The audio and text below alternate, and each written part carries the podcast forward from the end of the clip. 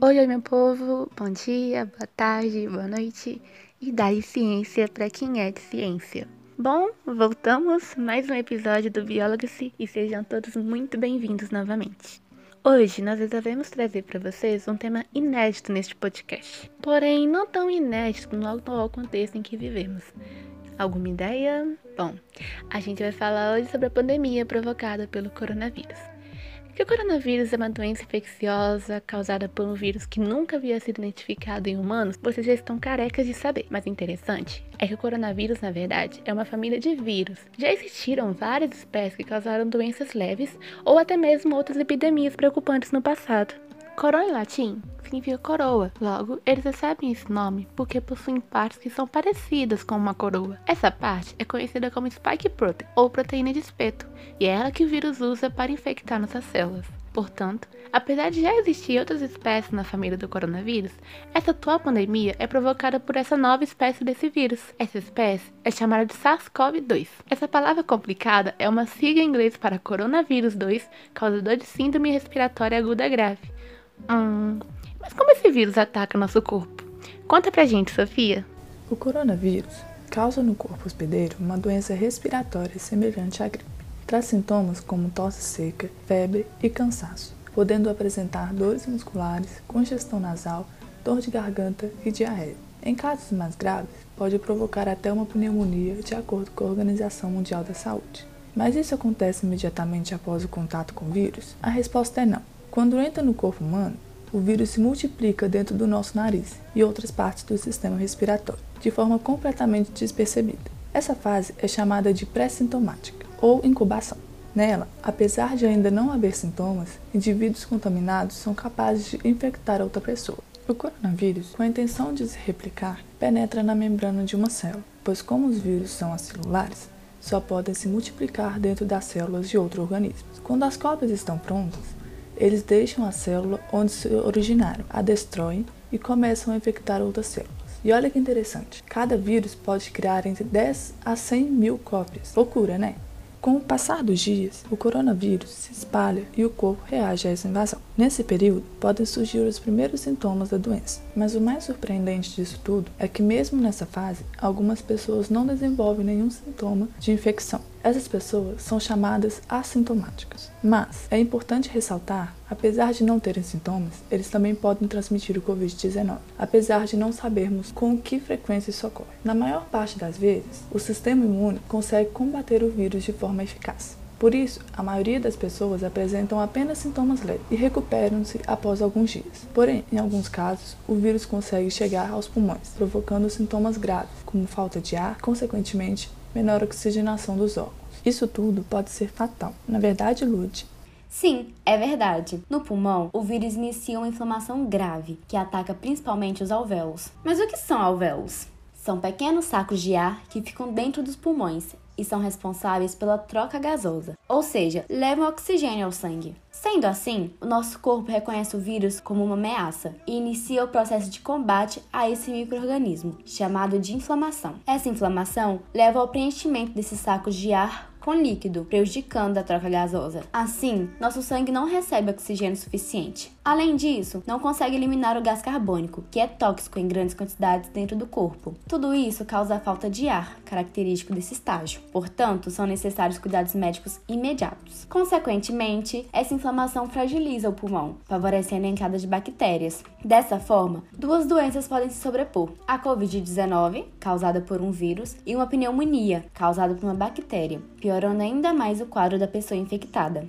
Mas é extremamente necessário ressaltar como é importante o papel do nosso sistema imunológico no combate a esse vírus. Como nosso corpo consegue controlar um organismo tão resistente? Pois é, quando somos infectados, o sistema imune inicia uma batalha contra o microorganismo invasor. Mesmo com o objetivo de combater a Covid-19, a resposta do nosso sistema imune pode ocorrer de forma descontrolada, gerando sintomas graves. Isso significa que a forma como a imunidade interage com o vírus influencia muito na gravidade da doença. Mas antes, vamos entender o que é sistema imune? Ele é dividido em duas partes. Primeiro, a defesa inata, que está presente desde o nascimento e possui ação imediata contra vários invasores, além de agir de forma parecida para eliminar todos os tipos e espécies de micro-organismos. Já a defesa adquirida não nasce pronta e tem como característica identificar invasores específicos que entramos em contato durante a vida. Por isso, demora um pouco mais para entrar em ação. Por exemplo, no caso do novo coronavírus, a defesa inata do sistema respiratório percebe o vírus e em poucas horas inicia os mecanismos de defesa. Assim, ela diminui a multiplicação do vírus e avisa para o restante do corpo que está acontecendo a invasão. Após esse aviso, a defesa adaptativa entra em ação. Células e anticorpos produzidos por essa linha de defesa atacam o coronavírus. Entretanto, ainda não se sabe precisamente qual mecanismo de imunidade é o mais eficiente contra o Covid-19. Mas por que a pandemia do Covid-19 é mais grave para idosos e pessoas com doenças crônicas? Bom, para invadir as células, o coronavírus usa uma porta de entrada, que é muito presente no pulmão por um processo semelhante ao de uma chave abrindo uma fechadura, sendo o coronavírus a chave e a substância a fechadura. Em doenças como diabetes e pressão alta, mais comuns em idosos, a substância que funciona como fechadura ainda está mais presente. Acredita-se que isso deixa mais portas de entrada abertas e facilita a multiplicação do vírus. Percebemos então que é por isso que os idosos são um dos principais grupos de risco, pois possuem enfraquecimento do sistema imune com a avançada idade. Assim, não conseguem combater corretamente o vírus e controlar a inflamação adequadamente. Além disso, pessoas idosas podem ter um sistema respiratório menos resistente a doenças, fazendo com que elas sejam mais vulneráveis à intensa agressão que ocorre nos casos graves de Covid-19. Vocês sabiam toda vez que um vírus faz suas cópias nas células humanas está sujeito a erros que levam a mutações no código genético? Bom, no caso do coronavírus, essas mudanças estão sendo acompanhadas praticamente em tempo real. Quando um grupo de descendentes, ou uma linhagem em termos técnicos, do SARS-CoV-2 reúne mutações distintas em comum, passa a ser chamado de variante. Até hoje são conhecidas quatro variantes distintas, vindo de diferentes lugares do mundo. Essas são Primeiro, vamos falar sobre a variante alfa. A primeira variante de preocupação surgiu no Reino Unido em setembro de 2020. Ao todo, possui 22 mutações, entre as que alteram ou não a estrutura do vírus. As principais estão na espícula, a proteína que recobre o vírus. A variante possui transmissibilidade entre 30% e 50% maior do que as linhagens anteriores, e alguns trabalhos apontam possível aumento no risco de hospitalização e maior mortalidade, mas isso ainda não está confirmado. A variante AL reage bem às vacinas, que funcionam normalmente contra ela. Isso foi evidenciado por estudos de neutralização de anticorpos e principalmente por meio da observação do que houve nos países onde ela se tornou predominante. Ela foi responsável pela segunda onda da pandemia que atacou os países do Reino Unido e boa parte da Europa, até atravessar o Atlântico e virar a maior responsável por novos casos nos Estados Unidos. Chegou ao Brasil, mas encontrou aqui uma concorrente tanto, a variante Gama. Mas calma, que já chegaremos lá. Outra variante é a beta. Identificada inicialmente em dezembro de 2020 na África do Sul, essa variante possui alterações em comum com a alfa, como se comportar de maneira mais transmissível, mas não tanto quanto a alfa. É investigada por um aumento de mortalidade em indivíduos já hospitalizados, fato ainda não confirmado. A principal preocupação em relação a ela é o escape da resposta imune. Pode elevar a possibilidade de reinfecção e prejudicar a ação das vacinas. As vacinas da Janssen e da Pfizer mantêm sua proteção, em especial para casos severos e moderados de Covid-19, causado pela beta. Mas há indícios de que a vacina da AstraZeneca não funcione frente a essa variante, o que fez a África do Sul suspender seu uso.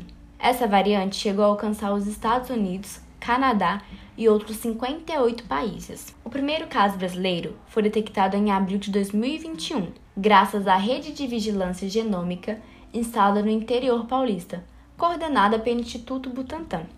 Chegamos na variante Gama. Trata-se da variante descoberta no fim de 2020 em japoneses que voltavam do Amazonas é muito parecida com a beta, carregando as mesmas mutações principais na espícula do vírus. Porém, é ainda mais transmissível, tanto que devastou o país entre março e abril e ainda está fazendo estragos. Estudos apontam uma taxa de ataque do vírus semelhante à da variante alfa. A variante gama pode escapar dos anticorpos adquiridos em contato anteriores com outras linhagens do vírus. A redução da ação deles é considerada moderada, mas já abre caminho para a reinfecção.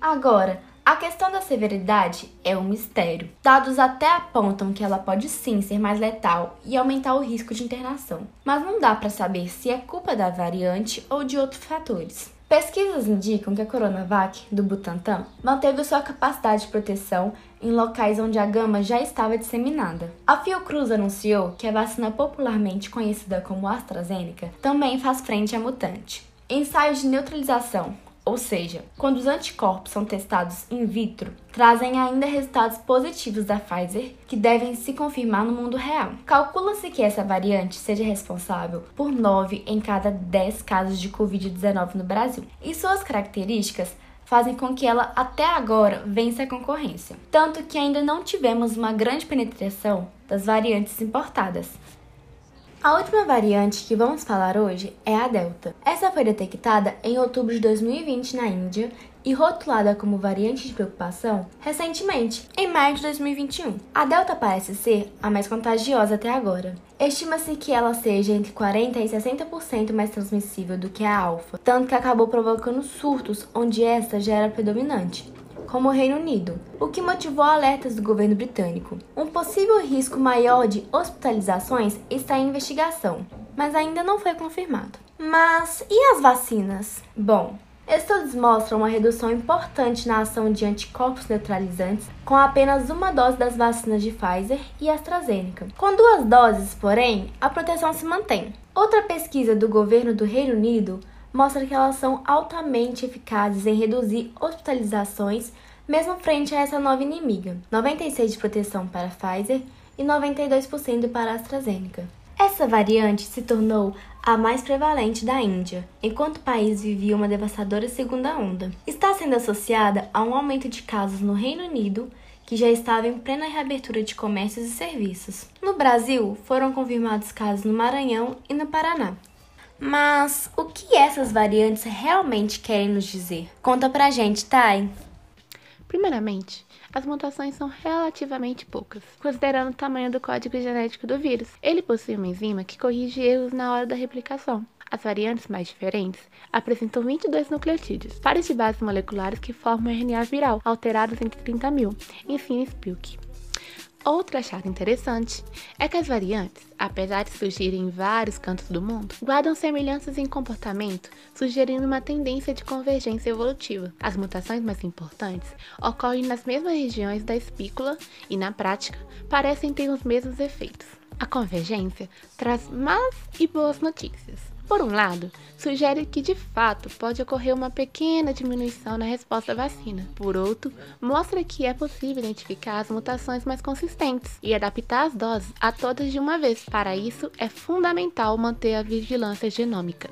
Ah, e vale o último recado, hein? Embora os imunizantes ainda funcionem, quando o vírus segue em livre circulação, como no Brasil, corremos o risco de ver novas mutações surgirem, não só atingindo com mais gravidade quem ainda estiver suscetível, como colocando em risco, inclusive, os vacinados. Agora sim, entendemos de onde surgiu essas variantes e por que é tão importante continuar seguindo as recomendações da OMS, utilizando máscaras e mantendo o distanciamento social, para assim, o quanto antes, podermos voltar à nossa vida normal.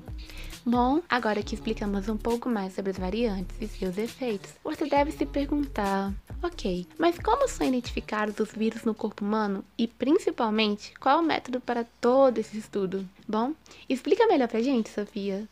Atualmente, são utilizados três métodos principais para a identificação do vírus da Covid-19 no corpo. Dentre elas, podemos citar a PCR, que é a metodologia padrão ouro, capaz de detectar a presença do vírus nos pacientes. O exame é feito em material coletado da garganta e do nariz. Em ambientes hospitalares, pode ser utilizada a secreção do pulmão, o que aumenta a assertividade do teste. O exame é recomendado para o diagnóstico de Covid-19 para pessoas sintomáticas e pode detectar a presença do vírus em média até o 12º dia de sintomas.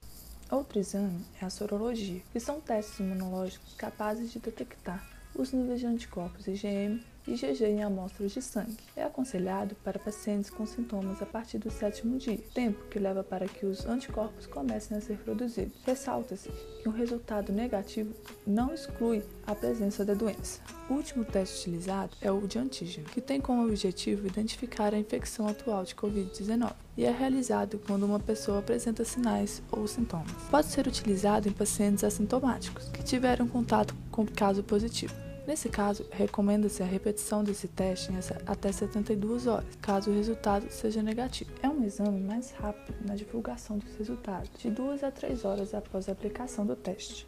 Depois de tanta informação sobre esse vírus, percebemos a necessidade de seguir os protocolos recomendados pela OMS, como o uso de máscaras e o distanciamento social. Entre os cuidados principais, podemos incluir lavar as mãos antes e depois das refeições com sabão ou detergente. Ao tosser e espirrar, utilizar lenços de papel para evitar que as secreções sejam eliminadas no ar. Além disso, evitar apertos de mãos e cumprimentos no rosto. Também não tocar olhos, nariz e boca sem que as mãos estejam limpas. Por último, mas não menos importante, a vacina, pois só assim será garantida uma maior imunização e qualidade de vida para a população.